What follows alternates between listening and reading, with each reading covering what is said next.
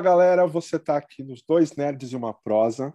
Hoje uma participação especialíssima, mas primeiro vamos explicar o que está acontecendo aqui. Esse programa hoje aqui também vai estar em versão podcast, então você vai poder ouvir a louça assistir, é, ouvindo a gente conversando com a nossa convidada. Vai estar lá no podcast do Juninho, que segundo o Gilson Cosme... É o, o melhor, melhor podcast... podcast do Brasil. É, é isso. É simplesmente quem conhece sabe o que é, né? Então, mas vamos às a boa noite aí. Gilson, dê o seu recado maravilhoso para seus fãs. Boa noite, Juninho. Boa noite a você que está nos assistindo. Olha, nossa convidada hoje, Juninho, caprichou, hein? Caprichou. Ela simplesmente estuda a psique da cabeça humana. A gente vai falar hoje, entre outros assuntos, de um cara que às vezes é meio louco, é herói, é vilão, o que é que ele é? E para falar com a gente, Bruniele Souza. Isso é legal demais. Deu seu Boa alô, noite. Boa noite, tudo bem?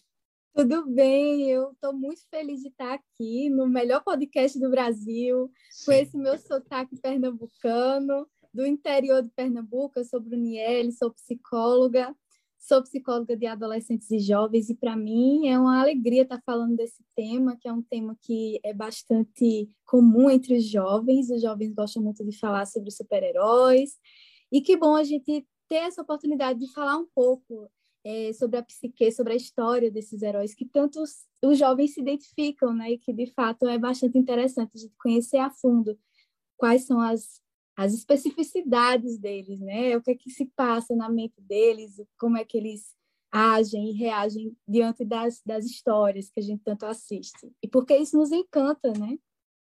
É, então, porque o, o Gilson, não sei se eu te expliquei lá, porque eu até repostei lá no nosso Instagram, lá do arroba as dois nerds uma prosa, que a Brunelli tem lá um, uma conta no Instagram, né, onde ela coloca lá as impressões dela, até coisas do, do dia a dia e tudo, né? Que é bem interessante, que chama Descomplicando.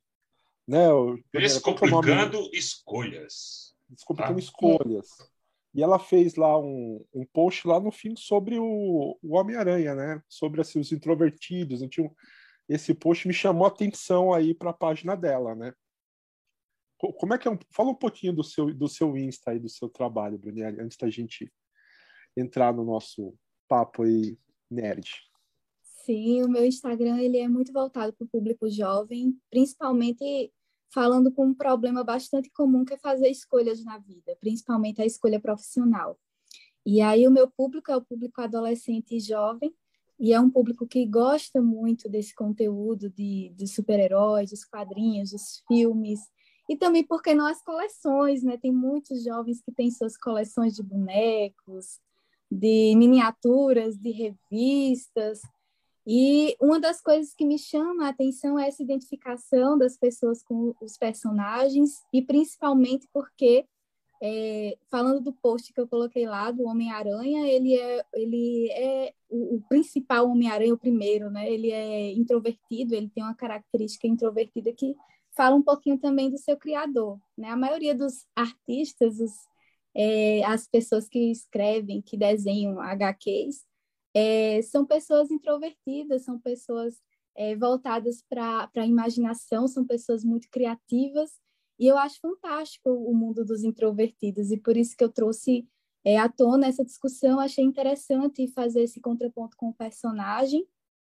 o Peter Parker, e também trazendo um pouco das, dos pontos fortes e os pontos fracos e também, para quem não sabe, os introvertidos eles são minoria no mundo, né? É, a maioria das pessoas são extrovertidas. Os introvertidos são uma minoria, mas uma minoria bastante interessante, uma minoria que, na sua maioria das vezes, é, faz valer a pena, né? Eles são muito inteligentes, são grandes cientistas, são grandes artistas, é, eles, apesar de estarem nos bastidores de, da história dos extrovertidos que sempre estão lá no palco falando, com aquela desenvoltura toda, os introvertidos estão lá é, produzindo coisas, criando coisas, é, tornando o mundo mais alegre né, para todo mundo.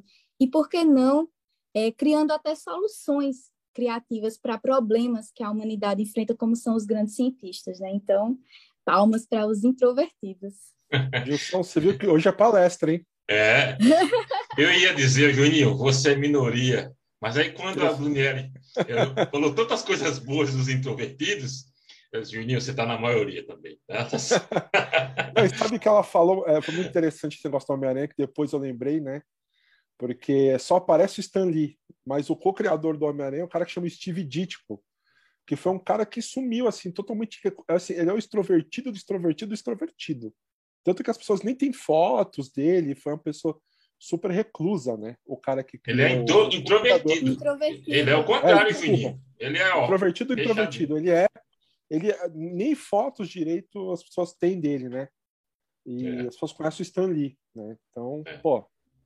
E que personagem alguma... forte, né? Que atravessou tantas gerações. Né? É, é. e até, até hoje encanta, né? Mas para falar de encantamento de personagem, a gente vai começar com outro personagem tão famoso na cultura pop quanto o Homem-Aranha, que nós adoramos também. Mas nós queremos falar sobre um certo Homem-Morcego.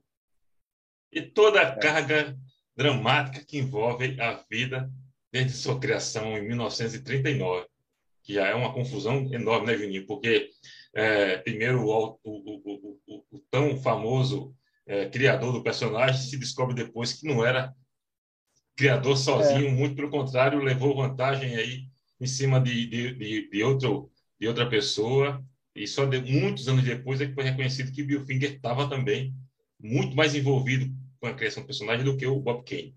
Mas é, a gente quer falar... A gente Desculpa, quer falar do... Né? Você, você não tem jeito. A gente quer falar... Ah, preciso tomar meu remedinho. Eu preciso tomar meu remedinho. A gente quer falar, então, né, do Batman. Aí eu já vou logo emendando para a discussão. É, é, pessoas que sofrem um trauma tão grande como ele sofreu na infância, a perda. Conta aí a origem do Batman, De forma pessoal. violenta. É, para quem, quem supostamente não sabe da origem do, do Batman, é, ele teve os pais é, mortos num assalto quando saíam do cinema violentamente foram assaltados. A cidade vivia uma crise econômica, cultural no, na época. E ao sair do ao sair do cinema, os pais foram assassinados de forma brutal. É, e o Bruce Wayne, a família milionária, ele um jovem órfão, um, um pouco poucos anos de vida, né, um pré-adolescente. E isso, o fato do pai dos pais terem morrido de forma tão brutal, é, levou a uma transformação na vida dele, uma, uma obstinação é, em que ele decidiu combater o mal é, para que outras pessoas não, não sofressem do mesmo trauma que ele sofreu. E aí ele, é, é ele acaba aproveitando um medo dele, que era o medo dos morcegos, e transformando esse medo dele em força para amedrontar as outras, os bandidos, os vilões e quem quisesse mal, né? Hum, resumidamente, essa é um pouco da análise do Batman. Aí eu pergunto para você, Bruno, é, pessoas que sofrem um trauma tão grande como esse é, que Bruce Wayne sofreu, da perda dos pais, e de forma violenta como foi, elas, elas realmente carregam esse... Elas podem carregar esse trauma durante o, todo o resto da vida? Ou elas conseguem se superar isso? Isso é fácil? Como é que é essa, essa relação aí? É, é, é, é trágico e convivência da vida da pessoa. Eu acho que não tem como esquecer, né, algo assim, né? Quem já perdeu um pai, uma mãe, sabe como isso dói, né, Gilson, assim. E na história do Batman, a gente vê que ele, ele perde os pais de forma muito trágica, violenta. Então, além de perder o pai e a mãe, que são figuras muito importantes para o ser humano, que até de morte natural a gente não esquece, né? Isso fica marcado. Sim. Porque é, falando um pouquinho da, da, minha vida pessoal, né? Esse, esse ano, nessa, nessa pandemia, a gente perdeu minha avó. E aí minha mãe já era órfã de pai. Quando minha avó se foi, ela disse que sentiu uma sensação de abandono, de que agora ela estava órfã, mesmo ela sendo uma mulher adulta. Então, assim, as perdas dos nossos entes queridos nos trazem marcas muito fortes. E principalmente diante de uma, de uma cena violenta. E aí o Batman, ele realmente sofreu um trauma imenso. Ele era criança e aí a gente vê que a criança ela muitas vezes não compreende o porquê das coisas, né? Assim, não, não tem a dimensão é, de compreender a realidade como nós adultos compreendemos, então tem muita fantasia ainda também neles. Então, imagina o medo que, que esse menino sentiu no momento em que ele viu é, pessoas desconhecidas, não sei exatamente agora a cena, porque é, agora a, os pormenores acho que Gilson pode até descrever melhor, mas imagina a cena de uma criança ver pessoas chegarem e assassinarem seus pais. Então, isso é um trauma que não se supera, nunca, né? E não é à toa que ele precisou de um mergulho interno durante toda uma vida. Ele veja que ele não se transformou em Batman de uma hora para outra, né? Assim, ele não virou Batman criança. Ele precisou crescer, ele precisou elaborar essa dor da perda para poder transformar essa dor e abraçar esse medo, né? E aí eu acho fantástica a história dele, é linda demais, assim, é alguém que conseguiu abraçar o medo. Ele nos ensina isso, né? Esse personagem nos ensina isso, que a gente precisa ter coragem de abraçar os nossos medos, de se vestir com os nossos medos, né? Porque ele se veste de morcego, ele se veste do medo para sair e enfrentar o medo, né? Geralmente qual é a nossa reação quando a gente está diante do medo? A gente se afasta, a gente não quer, a gente evita. Mas aí ele, ele, ele se torna heróico porque ele enfrenta, ele abraça, ele se veste, ele diz: é isso mesmo, isso, isso é parte de mim, essa dor é parte de mim. E por isso ele vai, né, em busca do, do propósito. Hum? Eu nunca tinha visto por esse lado, mas sempre repete isso nas histórias, né, Gilson? Sempre tem o flashback do momento que os pais morrem, Sim. e esse negócio de vestir o, o, a, o, maior medo dele, né, o medo da infância do, do morcego, né? E eu, eu acho assim, a gente pode colocar a criação do Batman em duas fases, assim, né? Tem essa que o Gilson falou lá de 39, que aí foi o Bob Kane e Bill Finger criou essa história, só que o personagem ficou tão popular que isso o negócio ficou só uma origem assim que poucas pessoas sabiam. Foi vivendo cada vez mais histórias. E aí tem aquele seriado dos anos 60, que era divertido, colorido e tal, né? Mas aí o Batman tipo ele foi recriado. Né? Aí, no, em 86, aí, um, um, autor que chama Frank Miller ele escreveu uma história que chama Cavaleiro das Trevas. E essa história fez tanto sucesso que assim ela foi um gibi, né? De falar história em quadrinho que entrou no, no, na lista dos mais vendidos do New York Times. E aí começou a gerar o que eu achei interessante na época, né? É, um debate sobre a psicologia do, do Homem-Morcego. Então, sai no jornal, ah, não, porque o Bruce Wayne não existe. O que existe é o Batman só. A máscara que ele usa é de fingir que é um playboy, que é um cara comum, mas no fim ele só existe para vingança e, e tudo, né? E eu já até perguntei isso para outro psicólogo aí, que é o JP Martins, né? Dessa coisa de da, da pessoa só ser a fantasia, se existe isso, né? Que dentro dessa ideia da revista, assim, o, o, o Batman, Bruce Wayne, a pessoa física não existe. Ele só existe esse cara é, obstinado o tempo inteiro na, nessa missão. E alguém pode ser assim mesmo, viver só pela essa missão, assim? Ou as coisas não são tão simples assim? É bem complexa essa questão do eu, né? Do que, de é. como nós nos percebemos. Às vezes é até interessante a gente é, a gente não tem uma dimensão do que a gente é totalmente. A gente não nos, a gente não se conhece por completo. A gente às vezes precisa que o outro também fale a respeito de nós.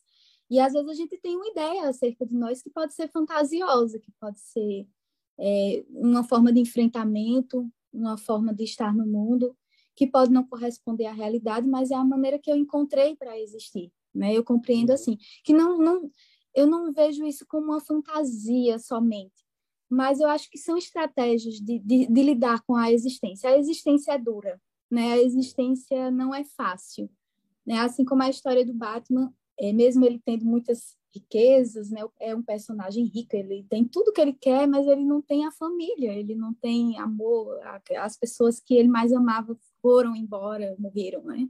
Se foram, então é, ele, ele traz essa reflexão e a gente pode pensar por esse sentido de que quem somos nós, né? É a pergunta da esfinge, né? Quem somos nós de verdade, né? A gente usa diversas máscaras, a gente é uma pessoa em casa, a gente é uma pessoa no trabalho. Eu, eu não sei se as pessoas conseguem ser a mesma coisa em todos os ambientes. Às vezes tem ambientes que as pessoas ficam um pouco mais podadas. E aí, qual é o, o real eu? Eu sou tudo isso, né? A gente é também a fantasia. Se a gente constrói, a gente também é aquela aquela máscara, é, aquela fantasia, né? É tipo, no, é tipo no espelho, né? Você se arruma e aí você vê uma pessoa, aí alguém tira uma foto sua despercebida e fala, nossa, eu não sou é. essa, eu não tô assim, né? Isso acontece é. muito, é, foto no churrasco, né? O seu tio tirar foto lá, você não tá pronto, você olha e fala assim, eu acho que tem muito também como a gente se percebe, né? Muito é muito doido. Quer ver uma, uma coisa bem interessante? É, a gente tá fazendo podcast, né? Quando uhum. eu me escuto falar, eu acho estranho demais. Eu digo, meu é. Deus, eu falo desse jeito, a minha voz é desse jeito. Então veja que até quando a gente se ouve falar, a gente se ouve de forma diferente. Quando a gente ouve de forma externa, né, a nossa voz, o nosso jeito. Então a gente a gente é muito múltiplo, a gente é uma faceta de possibilidades e a fantasia faz parte delas, né? Mas, Legal, mas faz um monte aí que se acostuma, faz um é, monte. Eu, eu, você falou uma coisa agora que, sim, casou certinho comigo, porque quando a gente começou a, a entrar nesse mundo de fazer lives e tudo mais, não tinha conhecimento de nada disso, né? E eu fui me, me vendo falando e achei muito estranho. E, e é, é, tão estranho que, por exemplo, eu não usava WhatsApp áudio, eu porque também. eu não gostava da minha voz por, por dois motivos. O primeiro era não gostava da minha voz, e segundo, eu achava muito é, preguiçoso quem escrevia é, encurtando as palavras ou falando e não exercitava a, a, a, arte de escrever. Então, eu insistia muito em sair, de escrever, não sei o quê. Com as lives que gente foi fazendo, eu fui perdendo o medo de falar, de, de postar os áudios, né? E me acostumei com a, com, com a minha voz, com o meu sotaque bem carregado nordestino, que eu não imaginava que tinha. Quando eu falava, não percebia, mas ao me ver falando, descobri que, que, que é bem característico, mas que eu consegui me acostumar. Né? É, é, é bem interessante. E aí, Bruna, você falou é, um aspecto que é, que, é, que é muito legal. Né? A gente tem diversas máscaras no decorrer do nosso dia a dia. Né?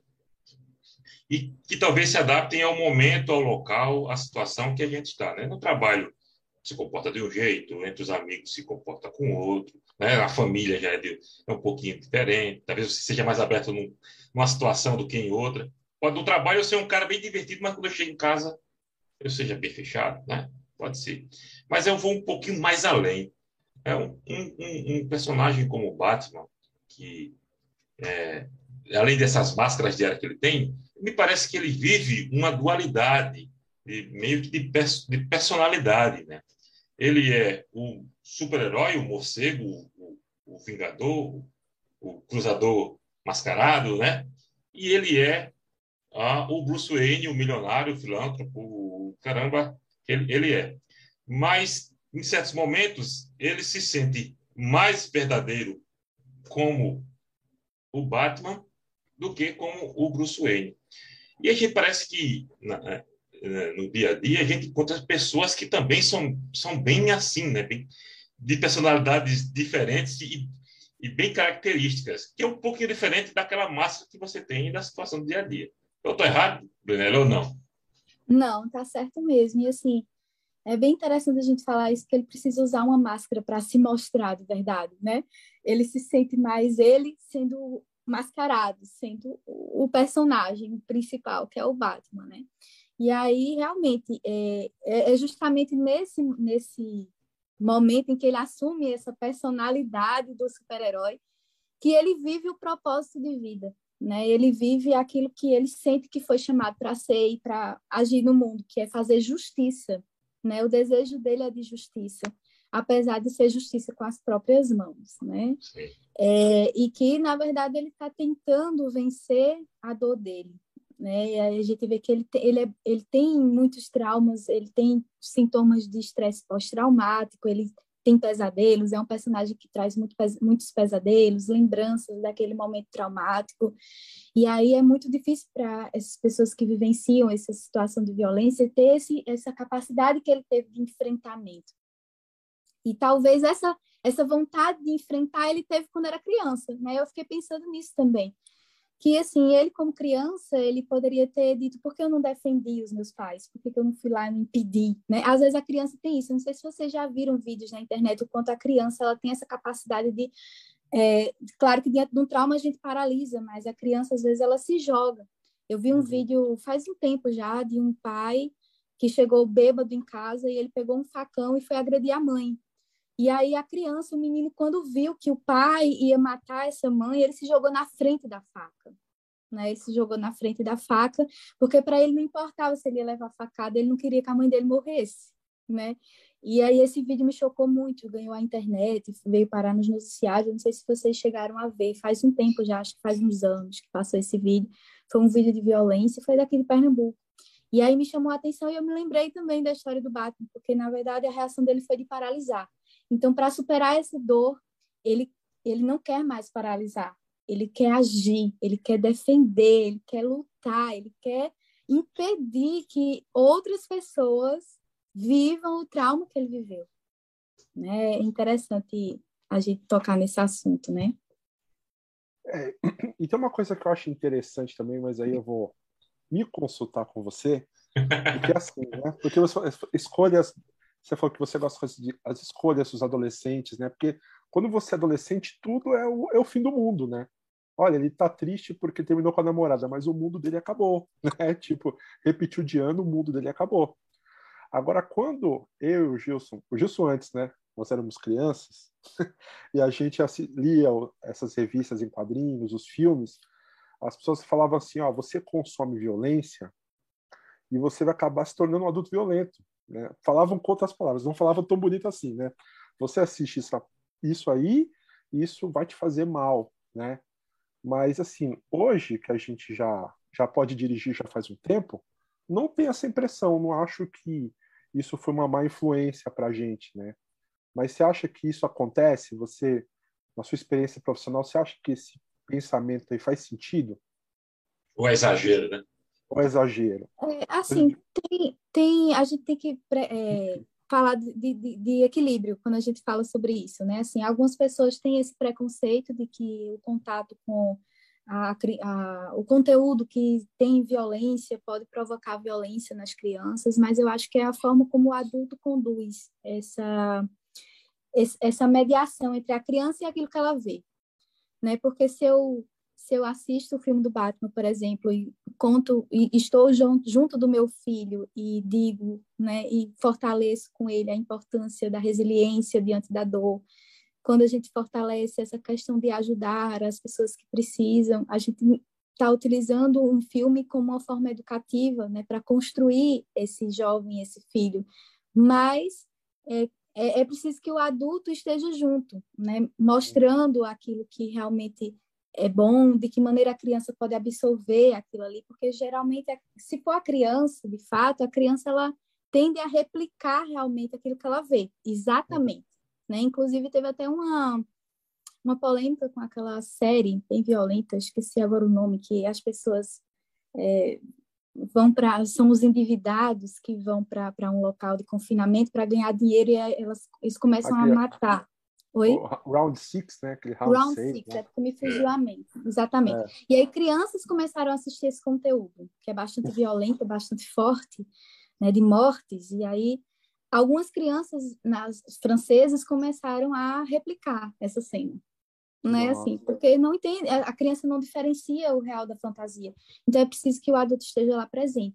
Mas que o conteúdo violento que passa num, no, nos quadrinhos, né, nos filmes, eles precisam sempre ter a mediação do adulto. O adolescente já tem outra percepção, o adolescente já tem mais uma compreensão do abstrato, que a criança não tem, e aí essa questão do mundo acabou, né, muito típico da adolescência, porque o adolescente ele vive tudo com muita intensidade, como ele está descobrindo o mundo e a individualidade, tudo para ele é intenso e é, e é, eterno. Se é dor, é, é, é, uma dor imensa que nunca mais, mais vai passar. O amor é eterno, então se ele acabou, então acabou tudo. A amizade é best friend forever, né? As meninas têm aqueles colares, amizades eternas, amores eternos. Então, a gente vai amadurecendo na vida e sabemos que nada é eterno, que as coisas são transitórias, passageiras, e aí é, eu acho que o adolescente tem mais capacidade de raciocinar e ver aquela cena e, claro, não vai se tornar violento porque está vendo aquele conteúdo, isso é mito.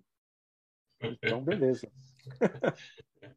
é, Brunelli, é, o, o, do, nos últimos tempos, o, o, personagem Batman vem sendo questionado por, por algumas pessoas de que é, ele é um sociopata e, e, que ele simplesmente ele não é o herói que se foi pregado e que ele é um cara apenas que é, combate é, é os pobres, é, os, os, os desfavorecidos e mantém toda a, a, a, sujeira da classe rica e tudo mais. Eu acho que as pessoas que assistem têm suas próprias concepções. É, se, aquele herói, violência... se aquele herói lhe, repre, lhe representa. É, é. Né? E violência, violência combate com violência?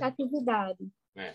é, de fato, não, né? Assim, na minha compreensão, não. Mas em outras compreensões, sim. A gente, assim, essa questão de isso é, ele é herói ou é vilão? Às vezes, na vida real, a gente também... Existem dois lados da história, né? Existem sempre a, a história que a gente acredita que aquele é o herói e que do outro lado talvez se conte uma outra história, talvez se aproxime disso. E, e, um exemplo prático é a queda das Torres Gêmeas, né, no 11 de setembro lá nos Estados Unidos. Então, assim, quando a gente viu aquela cena de horror, a gente viu criminosos que pegaram aviões e tomaram posse daqueles aviões e mataram ali inocentes. mataram muitas pessoas inocentes que não tinham nada a ver com nada, para a gente do Ocidente que estávamos assistindo essa cena horrorosa, nós víamos eles como vilões, mas para eles lá do outro lado do mundo eles eram heróis, eles estavam defendendo uma causa de que os Estados Unidos também invadiu a nação deles e matou muitas pessoas inocentes e que eles foram heróis da nação deles, da religião, da crença deles e que eles estavam assumindo uma postura de justiça, né? De pegar aviões e sim, a gente vai exercer a nossa justiça. Então, para eles lá, eles são os heróis. Então, a gente pode entender por esses dois lados também. Talvez o Batman não represente as pessoas que estão dizendo que ele não é herói, porque ele é um riquinho, né? Ele é uma almofadinha, mimado, talvez traumatizado, e que quer agora se vingar de quem não merece, de quem não tem culpa, talvez, né? É um, uma maneira de ver. E que talvez essas pessoas que estejam no crime também têm suas histórias, de que porque estão no crime também têm suas dores, né? E aí isso é justiça, né? Matar essas pessoas, fazer a violentar essas pessoas que talvez também já tenham sido violentadas na sua vida e por isso estão naquela vida do crime. Então, são formas inúmeras, né, da gente pensar de possibilidades, mas eu acho que é muito do ponto de vista que se vê. Qual é o ponto de vista certo? Não sei, né? Acho que cada um é que sabe o que representa mais, mas eu acho que o personagem ele traz essa questão do heroísmo, sim, é a essência dele, sim, né? A proposta dele é essa. Se outras pessoas pensam diferente, então fica difícil, né? A gente é, não vou tirar a razão, não. Eu acho que quando a, a, convidada assim é boa, assim, a gente não nem se preparar muito, né? Porque ela já tira coisas que a gente não tinha nem pensado. Que ela falou do 11 de setembro, né, Jussão? Sim. Lá o, o, Frank Miller começou a fazer lá um, uma revista do Batman que chamava Terror Sagrado. Isso. Que era ele combatendo lá o pessoal, esses é. terroristas. E, e, pegou muito mal. Foi isso que você falou mesmo. Tipo, só representou mais tipo o branco rico do Ocidente, né? É, assim massacrando a minoria. Então foi muito acertado o que você falou. Isso já foi representado nos quadrinhos e a sociedade, assim, as pessoas viram isso muito mal, assim. Foi... Você lembra disso, né, Gilson? lembro, lembro sim. A revista era, não, ela saiu como é, o título original era Holly Terror, né? É. E, e, e, e, sim, a, a DC não quis, não, não, proibiu o Frank Miller de usar o Batman como esse personagem vingador. Então ele foi, a história saiu por outra editora, um outro personagem que todo mundo sabia que ali era o Batman, que era, que era o Batman. Mas é, é, é, é o, o que se passou de, de, depois dessas, dessas, duas décadas, em relação ao 11, 11 de setembro, né? É que, é que a sociedade entrou em choque naquela época, e aí Brunelli pode, pode justificar até melhor. E, era, e, o, e o sentimento de vingança era para a maioria. No Ocidente, todo mundo tinha isso como porra, é absurdo, é, não se pode, esses criminosos destruíram, como já falou aqui bem. Então, o, o Frank Miller, ele estava também nessa vibe de vingança. Por isso que no, no calor do, da emoção, que acredito que a gente que, que não estava lá nos Estados Unidos, especificamente em Nova York, naquele 11 de setembro, a gente estava aqui no Brasil e, e ficou muito revoltado. Imagina quem vivenciou o terror, o medo das pessoas naquela é, na, na, ao vivo ali, né? Então é, se entende o porquê de tantos, tantos, tantas coisas foram feitas naquela época, visando mostrar o, o islamismo como como, como uma religião terrorista, de criminosos e tudo mais.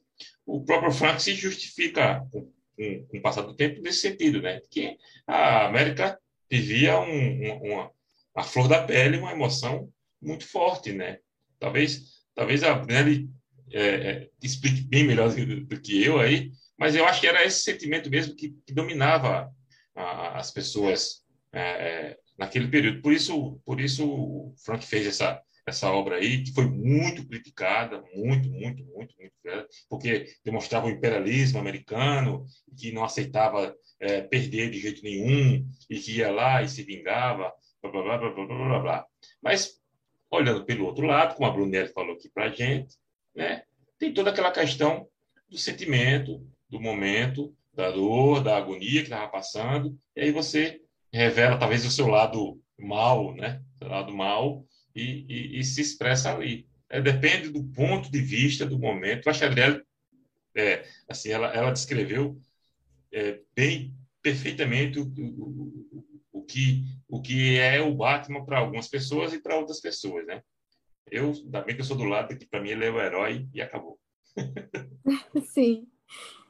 E para mim ele é o cara que me ensinou muito, assim. É, a história dele é muito inspiradora. E aí eu me lembro, eu trouxe até uma frase do Batman Begins, né, que ele fala que eu acho interessante como ele, ele nos ensina sobre como a superação do medo e do trauma através do enfrentamento e do amadurecimento, que ele diz, né, que é, o medo ele é uma força poderosa que ou nos paralisa ou nos mobiliza. E ele, se, ele escolheu se mobilizar através dela. E aí ele, ele transformou o medo numa força poderosa. O medo dele apesar de ser uma coisa negativa ele transformou no seu no superpoder dele ele criou ele não tem superpoderes como os outros heróis né é bom Sim. interessante a gente frisar essa parte uhum. ele não é um herói que tem mágica é, ele, é. ele criou ele se esforçou, ele construiu as armas, né? E quantas vezes na, no enfrentamento da nossa vida a gente também precisa criar as nossas armas, a nossa forma de estar no mundo para poder enfrentar a vida tão dura. Então ele ele me traz essa mensagem, né? E eu trouxe até uma frase que eu queria deixar aqui, que ele ele no filme ele fala: Nós podemos fazer a diferença em um mundo de dificuldades. Podemos perseguir a justiça em um mundo injusto né? Claro que a noção de justiça dele é, uma, é, é diferente, mas se a gente trazer para a nossa vida, para a nossa existência, a gente pode procurar tornar o nosso mundo melhor, criando as nossas armas e sendo também heróis. Por que não a gente não ajudar quem precisa com nossas possibilidades, com o que a gente tem, com o que a gente pode? Então, se a gente ajuda uma pessoa, se a gente se disponibiliza para uma pessoa, a gente está sendo herói dessa pessoa, né? A gente está sendo alguém que está salvando, está abraçando e ajudando as pessoas a superar uma dificuldade, seja ela financeira, emocional, entre outras coisas, né? Vinho, como é bom, como é bom, como é bom ouvir quem, quem sabe, né? Quem entende da, né? do assim, comportamento assim, humano, humano, né? Muito legal. A, a gente lê no gibi do Batman há 38 anos e a gente nunca falou tão bonito sobre ele, né? Não, ah, hoje, hoje, foi.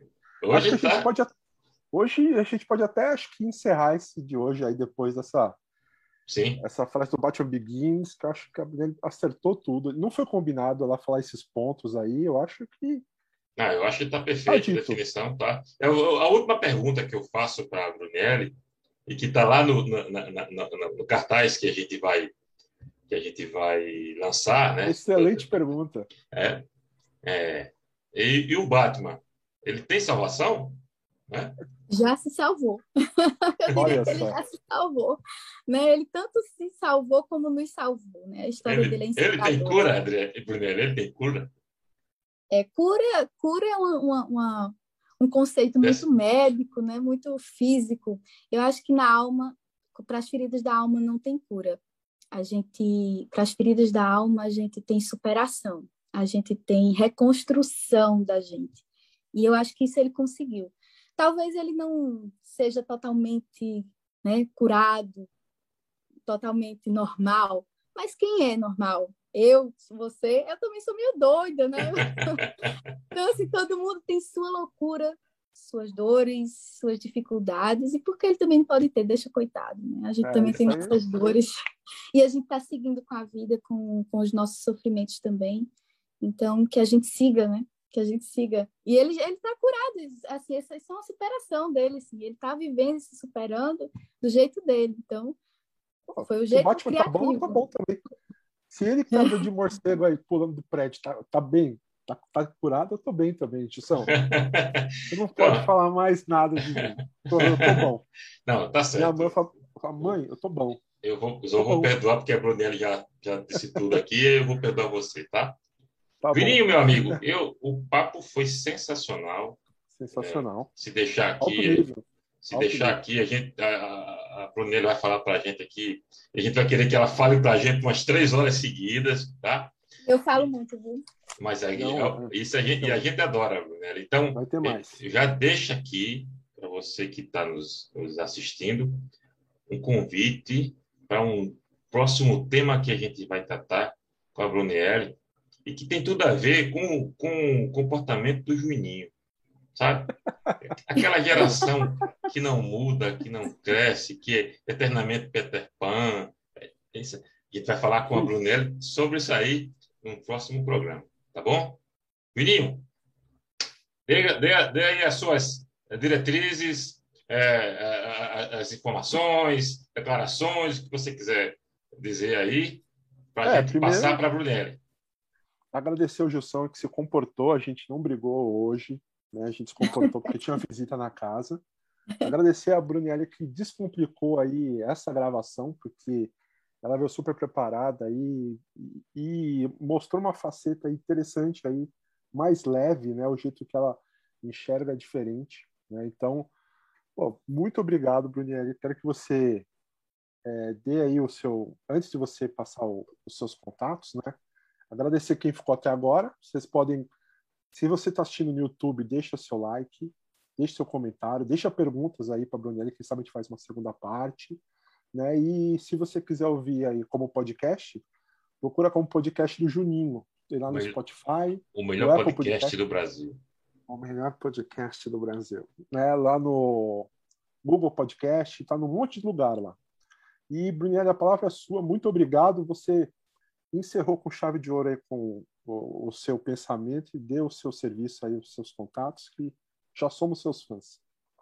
Ah, eu que fico feliz por esses elogios, né? Por estar aqui, por estar nesse espaço do melhor podcast no Brasil. Meu Deus do céu, que privilégio, né? Estou muito feliz, eu só tenho a agradecer.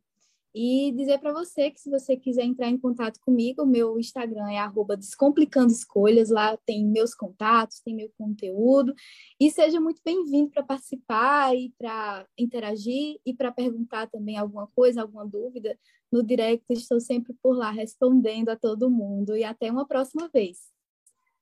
É isso aí, gente, ela responde rapidinho. Com a gente deu certo. então, quero agradecer a presença de vocês aqui, deixem suas perguntas, deixem seu like, curta, aquele blá blá blá que todo mundo fala e que a gente não vai repetir, tá? Obrigado demais pela, pela, pela companhia de vocês. Juninho, obrigado mais uma vez, meu parceiro. Obrigado Brunelli. Sensacional. Juninho, papo maravilhoso para falar da, daquele personagem que para mim é o, é o meu preferido. Né? É o melhor.